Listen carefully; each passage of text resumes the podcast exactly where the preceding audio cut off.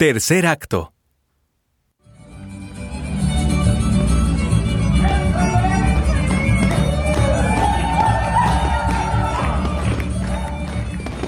Vuelvo al tema del Pentecostés. Para Pentecostés hay fiestas en San Agustín de las Cuevas que aglutinan la pasión de Cristo con la pasión de los juegos de azar. Las puertas de las iglesias y las casas de juego se abren simultáneamente.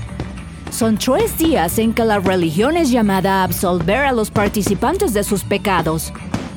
Las pulquerías se llaman a sí mismas pulquerías de la Santísima Virgen para santificar su producto.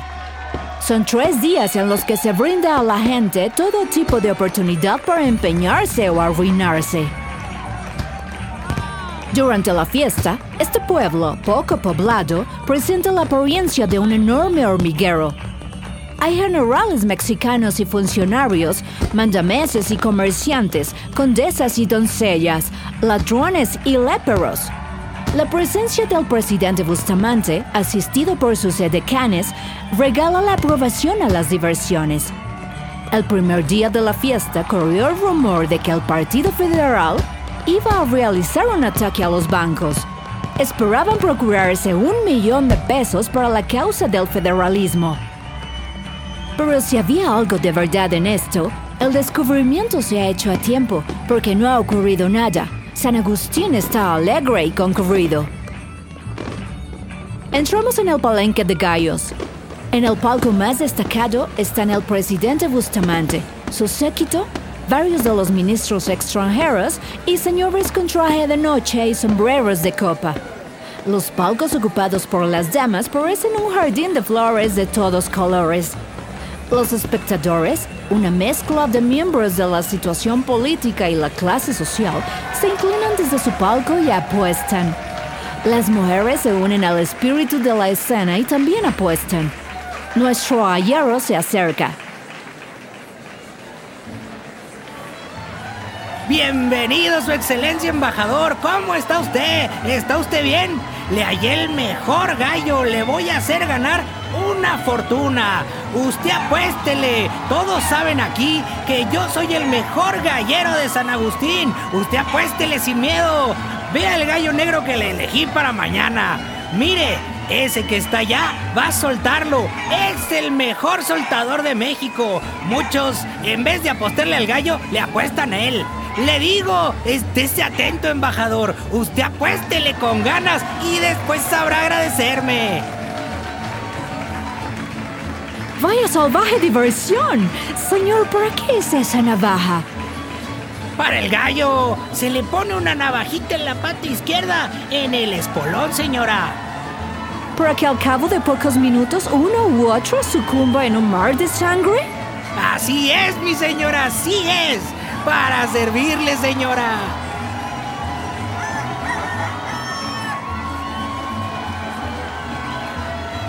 Estimado embajador y señora Fanny, los buscábamos. Quisiéramos invitarlos a nuestro palco. ¿Recuerdas, querido? Crescencio y Santiago son nuestros caseros.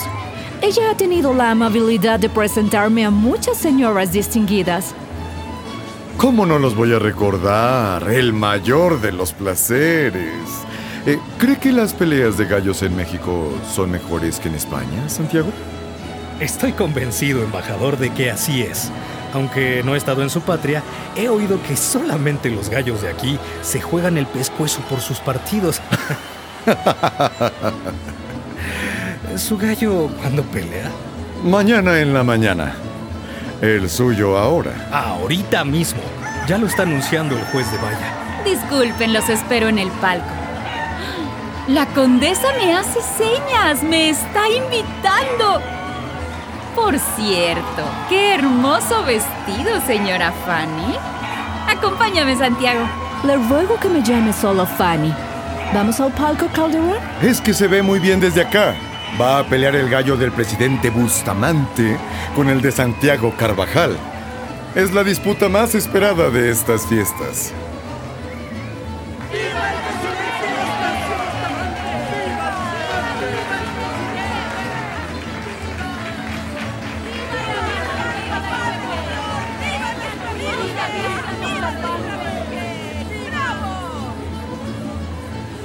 Se han cerrado las apuestas.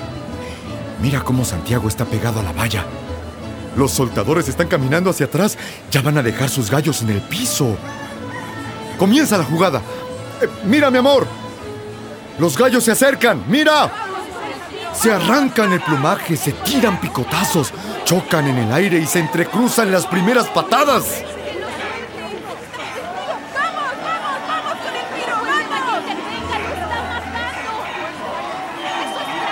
¿El Colorado es el gallo del presidente?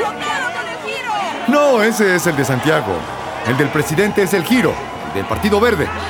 El gallo del presidente tira mucho y rápidamente va a ganar. Me da tanta lástima el gallito de Santiago. Ya está abatido. Un corte más y ya ese gallo no se levanta. Este baño de sangre, ¿cuánto va a durar? Con un corte más lo acaba. Ay, pobre gallito, está cansado. Está cortado. En 10 minutos no se cansa un gallo. Podrían pelear todo el día. Por eso las navajas. ¿No le apuestas al presidente, señora mía?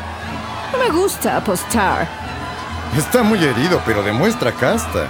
Herido y tira. Tira poco, pero es muy certero el gallito de Santiago. Hiere, hiere. Está emparejando la pelea. Ahora me dan lástima los dos gallitos. Están abatidos. Y si ya no se atacan, ¿qué pasa? Se presentan en la raya y el que no fondea, gana. ¿Fondear? Apoyar el pico en el piso. ¿Ese soltador qué hace? ¿Lo va a sacrificar? Le corta el pescuezo para que no fondee. El otro le echa aire en el pico para lo mismo. ¿Y eso está permitido? Mira y calla. ¡Qué diplomático, señor embajador! El juez marcó tabla. ¿Quién lo iba a calcular? ¡Tabla! Ya vámonos, Calderón, o me voy a desmayar. No soporto ver sangre. Tómame del brazo. Dime, ¿y, y tú desde cuándo sabes a qué gallo apostar? Le apuesto al gallero. Aunque lo veas descalzo y sin sombrero, está criado entre gallos de pelea. Tiene los mejores pies de cría si se quiere ganar mi favor. Solo le tengo que pedir el mejor gallo. Están los pasionales, que le apuestan al gallo.